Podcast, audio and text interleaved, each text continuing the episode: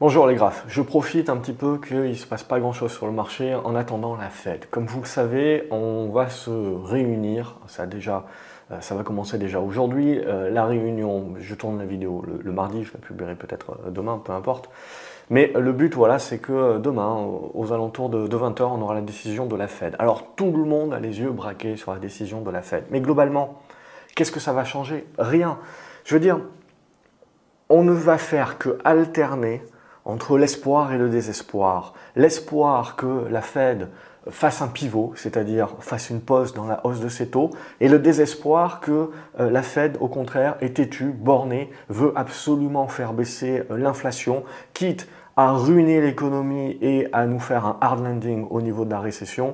Euh, mais peu importe, ils veulent absolument tuer l'inflation et donc ils ne bougeront pas.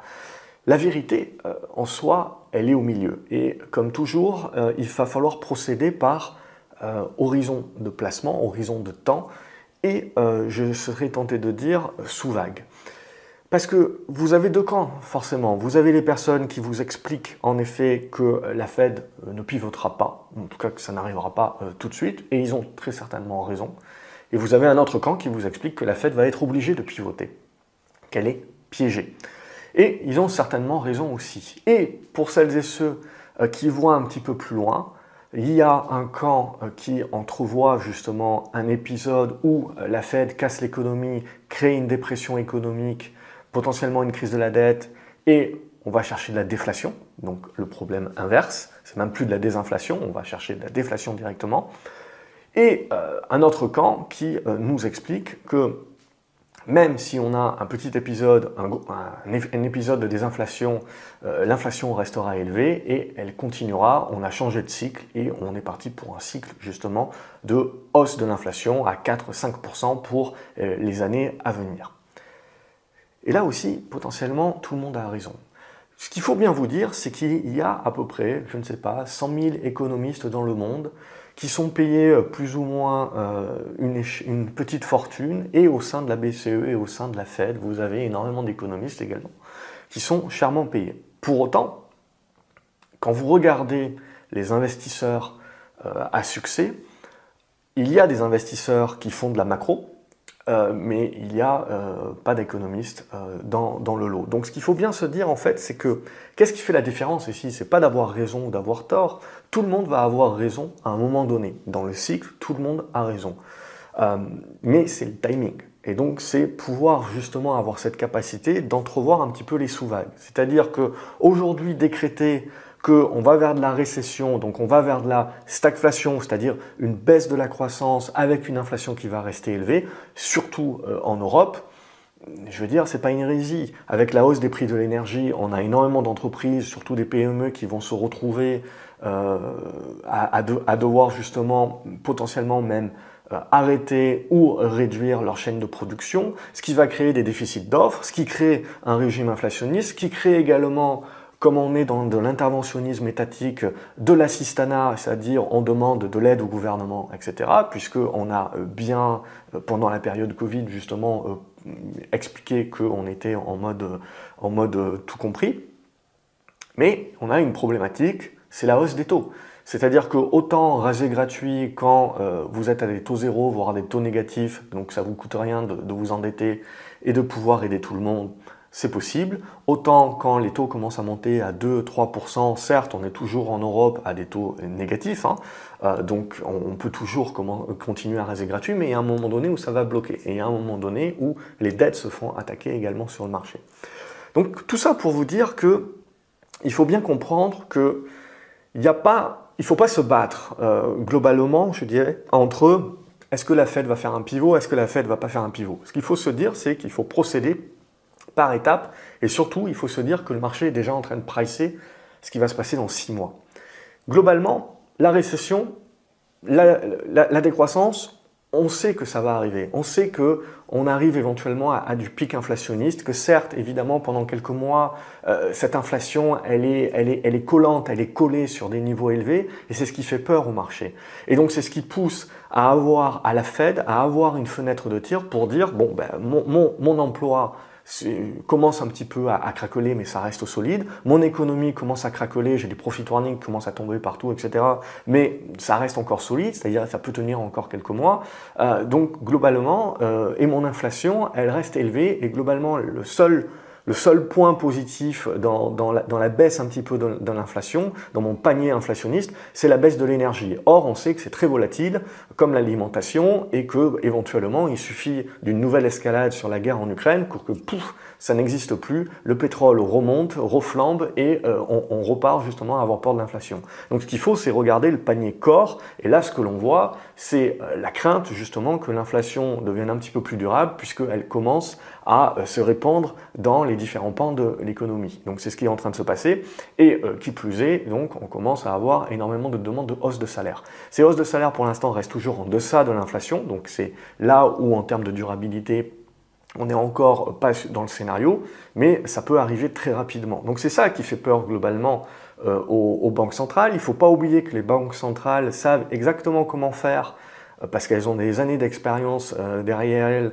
pour gérer une récession, pour gérer une arrivée même en, en déflation. Donc, mais pour autant, gérer de l'inflation, ça c'est beaucoup plus compliqué, c'est un animal beaucoup plus difficile à prévoir et donc du coup tout le monde en a peur. Historiquement également, euh, c'est la même chose. Et d'un autre côté, quand on regarde en Europe, euh, on a les, nationalismes qui, poussent, etc. On, voit très bien qu'il y a un certain nombre de choses dans le monde, c'est-à-dire des déséquilibres géopolitiques, des temps plus d'affrontements que de paix, euh, des, justement qui poussent à un petit peu déglobaliser, à relocaliser. Donc ça veut dire qu'on va doubler des capacités pour pouvoir sécuriser. On va éviter d'avoir qu'une seule usine en Chine. On va avoir une usine au Vietnam, euh, à, Singapour, une autre.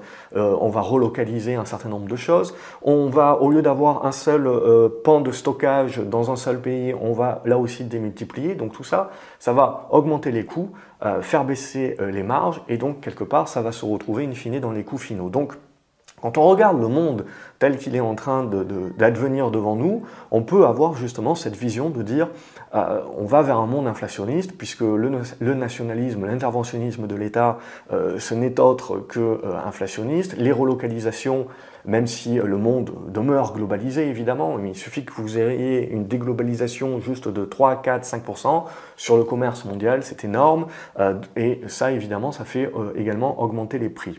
De l'autre côté, vous avez le progrès technique qui continue. Euh, on le voit bien euh, avec les États-Unis qui cherchent à tout prix à dire on va défendre Taïwan. Pourquoi? Parce qu'on a encore besoin de Taïwan pour, euh, pour notre indépendance en termes de semi-conducteurs. Semi-conducteurs, nerf de la guerre pour tout ce qui est progrès technique qui est toujours exponentiel actuellement. Et ça, c'est déflationniste. Votre PC portable ou même votre iPhone aujourd'hui qui vous coûte 2000 balles, de par la technologie qu'il y a à l'intérieur, c'est toujours moins cher qu'il y a 10 ans euh, si on vous avait proposé le même niveau technologique. Ça aurait été beaucoup plus, cher. Donc on est quand même voilà, sur euh, des éléments toujours déflationnistes. La démographie également, j'ai vu passer un chart l'autre jour qui montre la natalité dans les différents pays européens, mais on peut, on peut prendre le monde entier, je veux dire même en Afrique, euh, où vous avez justement des taux de natalité qui était euh, sur des niveaux de 7-8, c'est en train de baisser en dessous de 5. Donc euh, là aussi, voilà, en termes démographie, on avait toujours parlé, moi quand j'étais à l'école, c'était toujours la même chose, c'était euh, tout, tous les gens qui étaient un petit peu en mode décroissance et on est trop nombreux sur la planète, etc. Et bien là, d'une manière naturelle, de par la, de par la démographie, euh, on, va être moins d'ici. Ça prendra encore quelques décennies. Donc, ce qui, pousse également un certain nombre de challenges pour des pays comme la Chine également. Euh, donc, et euh, on va pas en parler, mais pour l'Europe. Donc ça aussi, c'est déflationniste également. Alors, on peut le prendre de deux côtés. C'est déflationniste euh, dans le sens où euh, on a de moins en moins de personnes qui consomment, puisqu'on a une population qui est de plus en plus vieille, mais c'était aussi inflationniste dans le sens où on a de moins en moins de travailleurs actifs pour, entre guillemets, le même nombre de jobs, donc on est obligé de... Euh, on a un déficit finalement d'offres par rapport à la demande, donc on est obligé de les payer plus, etc. Donc c'est inflationniste sur le prix des salaires. Là, on peut faire le penchant avec euh, la montée de la technologie, avec de plus en plus de choses qui sont automatisées, etc. Bref, pas rentrer dans le détail, mais ce que vous devez bien comprendre globalement, c'est qu'aujourd'hui, si on a envie d'avoir des arguments pour la déflation, on en a. Si on a envie d'avoir des arguments à long terme pour l'inflation, on en a aussi. Donc il faut se recentrer un petit peu parce que là, c'est des visions qui sont un petit peu sur les 5 à 10 prochaines années et c'est très compliqué d'anticiper ce que sera le monde dans 5 ou 10 ans. C'est déjà compliqué d'anticiper ce que, euh, comment va réagir le marché demain euh, vis-à-vis de la Fed. Donc autant, euh, je veux dire, commencer à, limiter les prévisions. Mais c'est juste pour faire l'introduction de cette vidéo et de vous dire, voilà, il faut pas être fermé euh, et euh, il faut être globalement ouvert et objectif à toutes les possibilités. Donc on revient à nos moutons sur la Fed. Que demain la Fed monte les taux de 0,75 ou de 1%, je serais tenté de dire on s'en moque. En fait, plus la Fed va monter les taux, va les monter fort, va les monter rapidement, plus le marché peut également se dire bon, ben, ça nous rapproche du moment où ils vont faire une pause. Mais au-delà de la pause, avant la pause, qui peut jouer l'espoir sur les marchés, c'est justement ne serait-ce que Powell qui nous explique que l'inflation est toujours sticky, est toujours collante, donc pour eux, ils ne voient pas de raison de changer le discours, et à mon avis, il ne changera absolument pas le discours, c'est qu'on continue de monter les taux parce que notre ennemi, c'est pas la récession, euh, c'est l'inflation, et la récession, ça sera une conséquence justement de notre bataille contre l'inflation, mais on aura les arguments à ce moment-là pour pouvoir combattre la récession quand il le faudra, mais pour l'instant, c'est pas notre cheval de bataille. Donc, ce que l'on veut, c'est avant tout tuer l'inflation, parce que c'est ça qui peut créer euh, des problèmes euh, un peu plus un peu plus durables, sur lesquels on n'a pas forcément beaucoup d'expérience, parce que tout le monde va vous parler des années 70, mais globalement, c'est une occurrence. Euh, dans, l'histoire sur les, sur les 100 dernières années. Donc ça, ça, fait un petit peu peu pour comparer et surtout les niveaux d'endettement qu'on avait dans les années 60-70 n'étaient absolument pas les mêmes, ce qui avait permis à Volcker de pouvoir pousser. On avait également à ce moment-là euh, un, déficit de progrès technique et euh, également une perte de productivité. Et, là aussi, de par, euh, de par ce penchant-là, il ne faut pas oublier que ce n'est pas que Volcker qui a combattu l'inflation, mais vous avez eu également la fin du baby boom à ce moment-là et vous avez eu un raz-de-marée de nouveaux travailleurs qui sont arrivés sur le marché à ce moment-là et qui ont pu faire baisser justement les, salaires. Donc il faut également faire attention à ne pas avoir de prisme et à ne pas penser qu'il y a une seule chose euh, qui fait la différence sur l'économie. L'économie est très complexe, c'est pour ça que la moitié des économistes de toute façon se plantent en, permanence, euh, euh, et les analystes aussi, et, vous et moi, et, c'est absolument normal. On est sur des éléments où il y a tellement de paramètres, et c'est tellement complexe, et c'est tellement interconnecté, forcément, je dirais qu'il faut éviter de passer trop de temps à aller dans le détail parce que euh, tout simplement ça sert à rien. Donc il vaut mieux garder une vue un petit peu macro, un petit peu au-dessus, euh, et euh, se concentrer également sur quelques indicateurs, le dollar, les taux d'intérêt, qui à mon avis nous donneront le là, ce que veut faire le marché, bien plus facilement, en lecture bien plus facile que en, essayant justement de, de, regarder un petit peu toutes les stats économiques. Ce que l'on sait donc globalement, c'est que pour moi la Fed ne changera pas son discours. Si elle monte les taux à 1%, de 1%, le marché peut en effet mal le prendre parce qu'il attend 0,75, mais il peut ensuite se mettre à acheter. Pourquoi? Parce que le marché espérera que parce qu'on a monté les taux à 1% cette fois-ci, sur la réunion de novembre, potentiellement, on les montera que de 0,5. Et sur la réunion de décembre, potentiellement, on les montera que de 0,5 aussi. Donc, c'est-à-dire qu'on va arriver à une target à 4, 4,5% euh, des, des, taux d'intérêt plus rapidement. Donc, c'est bien ça, euh, la mentalité. Et c'est pour l'objet de ma vidéo, c'est bien de vous expliquer quelle est la mentalité derrière que peut avoir le marché. Parce que que, la Fed monte les taux, elle va monter les taux, euh, qu'elle n'annonce absolument pas de pivot, elle n'annoncera absolument pas de pivot. C'est beaucoup trop tôt pour l'instant et euh, elle se décrédibiliserait à le faire. Donc c'est là où euh, concrètement il faut bien expliquer les choses, c'est-à-dire que demain quand la Fed va monter les taux et va garder le même discours, le marché peut potentiellement prendre peur, mais ce qu'il faut bien vous dire, c'est que Qu'est-ce qui va pouvoir faire espérer le marché? C'est juste de se dire qu'on arrive à un moment donné à une limite. Évidemment, la Fed ne peut pas en parler de cette limite. Euh, pour elle, elle va dire, moi je suis en mode Volcker, je monte les taux tant qu'il y Je suis en mode bête et méchant, je monte les taux tant qu'il y l'inflation, ce qui fait évidemment peur parce que ça veut dire qu'on va détruire l'économie et on le voit, on a un sacré euh, nombre de profit warning euh, qui commencent à tomber, etc. Et on a la crise énergétique également, même si elle ne va pas jusqu'au blackout comme tout le monde semble le, penser et nous, fait arriver justement à une crise, on a énormément d'entreprises qui vont souffrir. Et même si les États font des planchers comme on en a euh, et, des, guides, etc., et des plans et tout ce que vous voulez, tout ça c'est de la dette supplémentaire. Et justement, la BCE est encore plus coincée et piégée que la Fed. Parce que cette histoire de dette, c'est très important. C'est-à-dire qu'on monte les taux pour combattre l'inflation, sauf qu'il y a une limite. C'est-à-dire grâce au Covid, on a énormément d'entreprises qui ont pu se refinancer à taux négatif ou à taux très bas et se sont refinancées en règle générale sur 2-3 ans. C'est-à-dire que il y a une fenêtre de tir sur les banques centrales où elles peuvent remonter les taux, et donc les taux long terme, on parle des taux courts, mais vous avez les taux long terme également qui montent. Aux États-Unis, euh, sur du taux à 2 ans, on est à 4%, et puis on est à 3,5% sur du 10 ans, et donc potentiellement, si on est sur des targets de, la Fed qui va monter à 4,5%, on peut se dire voilà, qu'on va, va monter sur les taux long terme encore à, à 4,5%, 5%. Donc c'est bien se dire qu'aujourd'hui, euh, s'endetter, bah, ça coûte beaucoup plus cher. Donc du coup, comme ça coûte beaucoup plus cher, on a également, si on fait un rollover de notre dette, un coût de financement qui est plus important. Donc ça rogne éventuellement sur nos marges, ça nous fait potentiellement perdre de l'argent, fait que l'activité n'est plus rentable, euh, et donc forcément, on a des revalorisations du marché par rapport à cette hausse des taux. Euh, également. Et on le voit dans, des mondes, dans un monde inflationniste, justement, où vous avez la hausse des taux, on paye le marché en règle générale 11 ou 12 fois les PER. Aujourd'hui, on les paye 17, 18 fois. Mais là aussi, où il ne faut pas mélanger, c'est que quand on regarde ces stats-là, on regarde sur des stats des années 60-70, où vous aviez surtout un marché qui avait des grosses pondérations sur des, valeurs value. Aujourd'hui, vous avez un, gros des pondérations sur des valeurs technologiques. Donc les, valorisations également, les, moyennes de valorisation ne se font pas de, la même manière. Donc il faut également faire très attention quand on compare un S&P des années 70 à un S&P aujourd'hui. Ce qui est à l'intérieur, c'est plus du tout la même chose. C'est plus les mêmes secteurs d'activité, c'est plus les mêmes pondérations.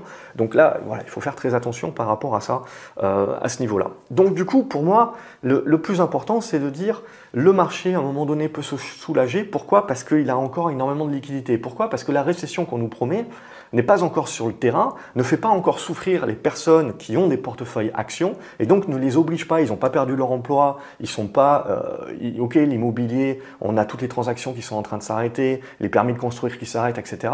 Mais je veux dire pour l'instant, euh, on n'est pas pris à la gorge parce qu'on est à taux variable, vous avez énormément, alors il y a des pays évidemment où on voit les, prix immobiliers qui baissent énormément, c'est les pays qui ont des, prêts à taux variable les, les plus importants.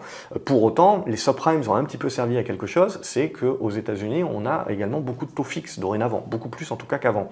Donc c'est là aussi où il faut se dire, c'est que grâce au Covid, les entreprises et les foyers sont en meilleure santé en arrivant dans cette, dans cette crise que, euh, que, que, les précédentes fois. Ça veut juste dire une chose, ça veut dire qu'ils peuvent résister plus longtemps. Mais ça ne veut pas dire qu'à un moment donné, ils ne peuvent plus résister et donc du coup, ça sabre dans les dépenses et c'est là que euh, vous allez avoir justement une baisse euh, une beaucoup plus accélérée euh, de, euh, de, la demande et donc une baisse beaucoup plus accélérée également de l'inflation. C'est à ce moment-là, mais je veux dire, tant que vous avez le gouvernement qui appuie sur l'accélérateur en aidant, tant que vous avez donc cette manne financière qui provient du Covid qui est en train d'être complètement épuisé mais qui ne l'est pas encore, euh, c'est comme ça que vous, que vous arrivez à tenir. Et comme vous arrivez à tenir, ben, l'inflation arrive à tenir aussi. Et comme l'inflation arrive à tenir, eh ben, la Fed continue, parce qu'elle ne voit pas le paquebot bouger, continue d'augmenter ses taux. Et à un moment donné, en fait, vous allez avoir un effet ciseau où tout va se, va se mettre en, en même temps et c'est là où vous allez avoir l'accélération des baisses.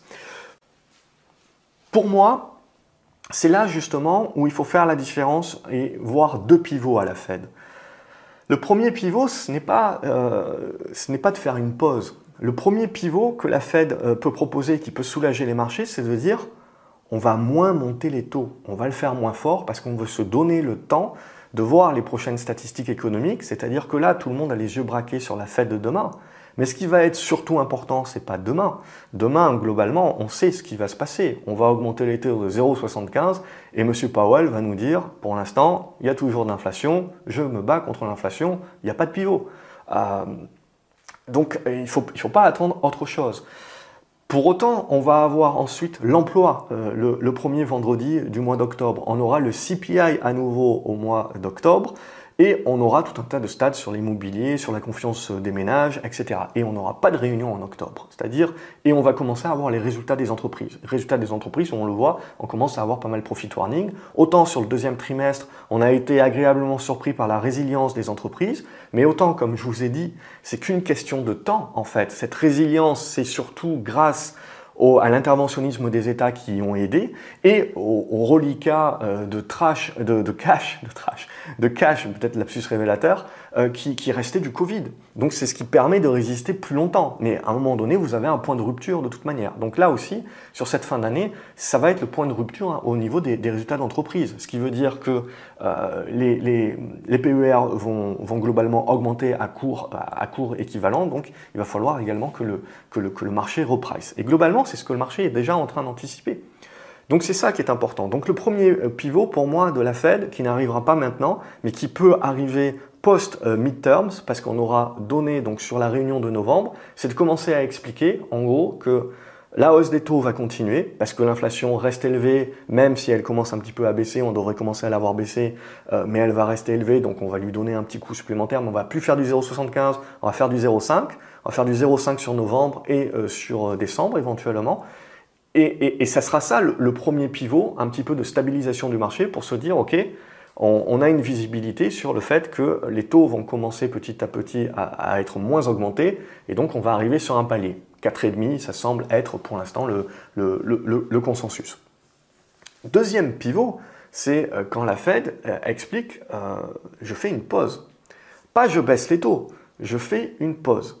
Parce qu'en règle générale, il faut bien vous dire que la Fed, euh, n'est absolument pas préventive. C'est-à-dire que c'est pas parce que vous allez avoir les premières stats économiques qui vont commencer à être dégueulasses que la Fed va dire hop hop hop tout de suite je baisse les taux. Non, absolument pas. Ils vont faire une pause. De toute façon, pour baisser, pour que l'inflation baisse, on a besoin que la récession soit active. Donc on ne va pas supporter au moindre signal de baisse de l'économie, on ne va pas tout de suite la supporter parce qu'on a besoin un petit peu justement qu'elle baisse pour décharger l'inflation. Et c'est là où l'erreur arrive, c'est que justement, comme je vous l'ai dit, quand ce point de rupture va arriver, on va avoir une accélération de, la baisse économique et c'est là où, euh, finalement la Fed, en étant toujours dans le réactif plus que dans le préventif, en fait, a ce laps de temps où elle attend, qui est le laps de temps en fait où bah, le paquebot commence réellement euh, à, virer de bord et ensuite l'effort qui va être nécessaire pour pouvoir le rééquilibrer va être d'autant plus fort.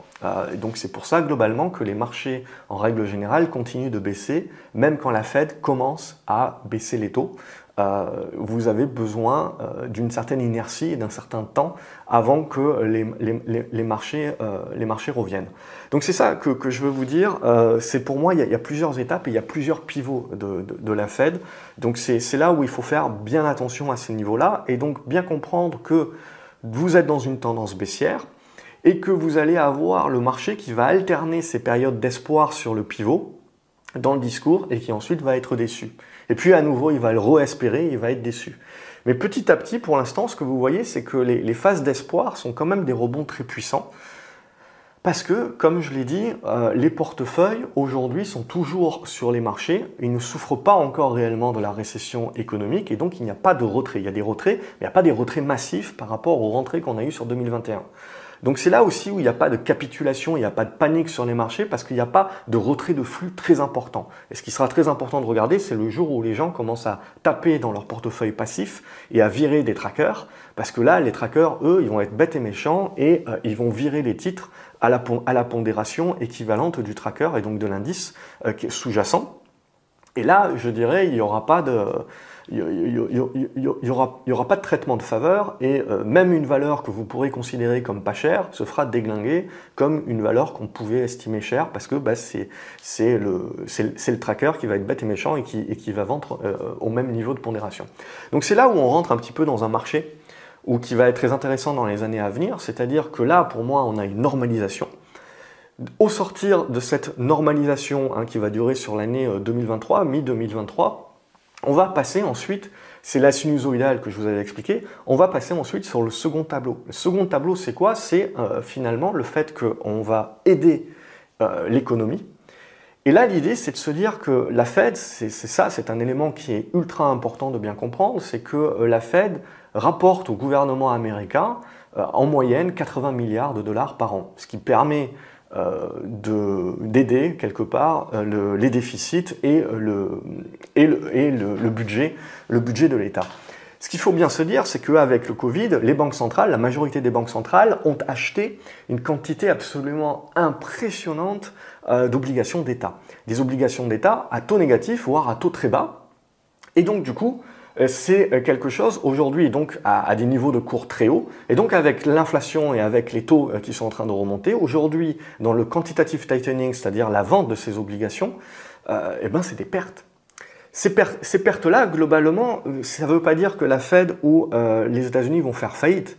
Euh, parce que ça veut simplement parce qu'il va suffire simplement les, dettes sont en dollars et euh, vous pouvez imprimer des dollars. Mais ce que ça veut dire, c'est qu'on va pousser à imprimer des dollars beaucoup plus vite que ce que l'on croit. Le pivot de la Fed également, c'est le fait qu'elle est piégée. C'est le fait que combattre l'inflation, c'est tuer l'économie. C'est le fait également que faire du quantitative tightening, c'est vendre à perte des obligations. Et donc, c'est rajouter ces pertes-là au budget euh, de l'État. Donc, on se retrouve dans un monde où on a un endettement qui est important des taux euh, d'endettement euh, également qui sont importants, le fait qu'on va avoir des rollovers, puisque la dette n'est jamais remboursée, elle est, euh, on fait un rollover, donc de la dette qui coûte de plus en plus cher, un interventionnisme de l'État qui est d'autant plus présent qu'il a peur de la montée des nationalistes et donc qui essaye justement d'encore plus aider la population, ce qui ne fait que repousser le problème, mais ce n'est pas grave, donc on rajoute de la dette, de la dette qui a un coût supplémentaire, donc vous comprenez bien qu'à un moment donné, on a des plans, etc., d'investissement, mais vous avez besoin que les taux long terme restent à un moment donné sous contrôle et ne montent pas en flèche. Euh, et donc c'est là où à un moment donné, en fait, les banques centrales sont piégées. Évidemment, on ne peut pas le dire parce que le but, c'est de faire penser à tout le monde qu'on est capable de battre l'inflation. Mais à un moment, donné, si vous voulez, vous avez une limite de hausse des taux, euh, ou sinon vous poussez au-delà de la récession, vous poussez à une crise de la dette. Et ça, pour, pour, la Fed, je pense que ça va arriver assez rapidement. Et je pense que les 4,5-5%, en effet, euh, c'est les niveaux de, de, limite pour moi où on commence à casser quelque chose dans l'économie et euh, potentiellement ouvrir la porte à un Lehman Brothers euh, et à ce genre de choses. Évidemment, la Fed ne veut pas ça, mais c'est pas parce qu'ils ne veulent pas qu'ils vont pas réussir à le faire. C'est toujours là la problématique d'être réactif et non pas préventif. Donc c'est ça, euh, globalement, qu'il faut regarder pour moi, et c'est ça la pensée de se dire que même si demain, on va se dire qu'on monte de 0,75% et que le discours de Powell est toujours le même, et donc euh, on va se dire, ben, vous voyez, il n'y a pas de pivot, la Fed ne fait pas de pivot, il ne va pas en faire, etc. Très bien. Mais pour autant, ça ne veut pas dire qu'à un moment donné, on ne va pas avoir un niveau de rupture dans l'économie et une accélération de la baisse de l'inflation. Donc pour que les marchés finalement commencent à espérer, il faut que l'inflation baisse mais également sans pour autant que l'inflation baisse réellement fortement jusqu'à la target des 2%, parce qu'à mon avis, on n'y arrivera pas, euh, on, arrivera sur des pertes importantes pour la Fed l'année prochaine, qui font que justement, euh, à un moment donné, on, on, aura atteint des limites et on ne pourra plus faire du quantitative tightening parce que ce sera des pertes qui ne seront plus supportables. Pas qu'on fasse faillite, mais que euh, d'un point de vue euh, point de vue endettement, ce sera, sera une obligation de refaire marcher la planche à billets pour pouvoir continuer de financer le gouvernement avec ses différents plans X et Y. Donc c'est là où on en est. Et pour moi, la BCE est encore plus piégée euh, que, que la Fed. Donc c'est là aussi où il y a deux poids, deux mesures. Il y a l'augmentation des taux, mais pour moi, il y a une limite qui n'est pas dite. Et quand le marché réalisera qu'il y a cette limite, ça sera pour moi ça le pivot. Maintenant, quand est-ce que ça va intervenir? Pour moi, c'est encore, il, va falloir encore faire attention. On va encore avoir des sinusoïdales et des mouvements comme ça, euh, mais globalement, c'est ça le pivot pour moi que, j'entrevois. C'est à un moment donné le fait que euh, les banques centrales euh, ne pourront pas faire grand chose, grand chose de plus. Donc voilà pour moi le, signal que je cherche à regarder. Et qu'est-ce que ça voudra dire également? Ça voudra dire baisse du dollar. Cette baisse du dollar, finalement, ça sera intéressant pour les pays émergents, pour l'Europe. On verra, la, guerre, évidemment, en Ukraine reste un pivot. Euh, mais ça sera également intéressant pour les matières premières. C'est-à-dire qu'au-delà de la baisse de l'inflation, vous verrez que justement quand on aura ces problématiques-là et ce pivot-là de la Fed, l'inflation ne sera plus un problème, on acceptera une inflation à 4%, potentiellement même dans les années à venir, l'objectif d'inflation de la Banque centrale à 2% sera rehaussé à 3, 3,5%.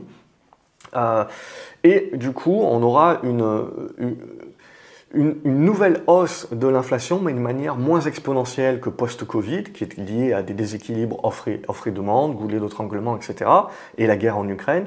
Mais on aura une inflation qui restera sur des niveaux à 3-4%, mais d'une manière plus linéaire. Et donc, on remontera d'une manière plus linéaire, aidée également par euh, la, baisse, du dollar.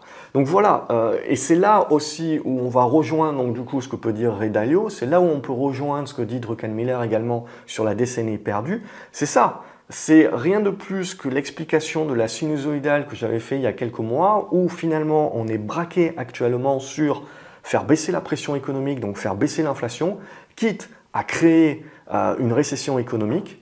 Mais ensuite, l'après, c'est euh, la, nouvelle hausse des prix de manière plus linéaire, parce qu'on aura une autre problématique qui est le fait qu'on doit financer euh, l'économie. Et donc, pour financer l'économie, on doit continuer à faire fonctionner la planche à billets. Donc, on ne peut pas euh, serrer autant que l'on veut, ou autant qu'on aurait voulu, et faire du tightening autant que l'on veut. Et donc, à partir de ce moment-là, c'est-à-dire qu'on accepte de laisser filer l'inflation à 3-4%, euh, bien sûr, euh, sur les prochaines années. Mais là, vous voyez, on est déjà potentiellement sur 2024-2025. Et évidemment, on a d'autres éléments, je veux dire, la guerre en était un, on a d'autres éléments qui peuvent venir influencer cela euh, et, et, vraiment changer la donne. Donc, c'est ça pour moi mon point, mon point central, c'est vraiment de vous dire, en gros, c'est de bien comprendre et de ne pas penser que c'est binaire et, de dire il y a le pivot, il n'y a pas le pivot. Non, en fait, il y a plusieurs pivots euh, pour moi et ça va arriver par étapes. Et surtout, ce qui est très important, c'est de sortir de cette hausse des taux et de bien comprendre à un moment donné l'impact que ça a pour la Fed, le coût que ça va avoir pour la Fed et le fait qu'à un moment donné, ça les pousse eux-mêmes, ils se tirent eux-mêmes une balle dans le pied, ils sont eux-mêmes piégés parce qu'ils ne peuvent pas remonter les taux autant que ça, sans se pousser eux-mêmes à un moment donné à devoir se pour se renflouer, à réouvrir justement la, planche à billets. C'est ça euh, que je voulais vous dire euh, avant justement la réunion de, demain et qui pour moi euh, est, est l'essentiel en termes d'investisseurs. C'est ça que j'attends. Pour moi, le marché est baissier. Je cherche pas trop à me mettre en face. J'attends pas grand-chose de la réunion de demain, euh, mais, mais, globalement, ce que je vais attendre, c'est surtout les stats en octobre. C'est surtout ça qui sera important parce qu'on n'aura pas de réunion de la Fed en octobre, on n'aura que en novembre, euh, et on aura surtout les résultats des entreprises. C'est-à-dire que le marché va peut-être revenir se concentrer un petit peu sur les résultats des entreprises.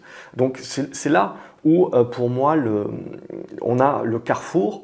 Et c'est là où il faut faire attention également, c'est pas parce que le marché potentiellement peut baisser de 10 euh, ou 15% supplémentaires qu'il va falloir complètement paniquer. Euh, au contraire, il faut bien comprendre que le pivot va advenir. C'est qu'une question de timing, c'est qu'une question de dimension euh, du pivot. Et donc c'est là l'essentiel, c'est de savoir sécuriser son capital pour le moment, quitte, voilà, si on est court terme, à jouer les allers-retours en mode espoir-déception et euh, pouvoir euh, conserver l'essentiel de son capital le jour où le marché va vouloir jouer en mode espoir. Parce que dites-vous bien que si ce pivot intervient avant que la récession ait suffisamment impacté les marchés et donc les, investisseurs pour qu'ils retirent l'abri des marchés, eh ben, vous allez avoir vous retrouver avec énormément de liquidités sur les différents portefeuilles qui vont chercher à se placer en même temps. Donc là, vous pouvez avoir, vous pouvez avoir des mouvements qui sont très puissants.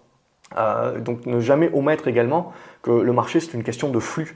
Donc il y a la macro évidemment, il y a la micro, mais vous avez aussi une question de flux. Et donc pour moi c'est ça l'élément qui va vraiment euh, être important, c'est euh, ce, pivot-là, je veux dire quand le marché va vouloir le, rejouer, on est encore aujourd'hui dans, des capitaux sur la bourse qui sont pharaoniques.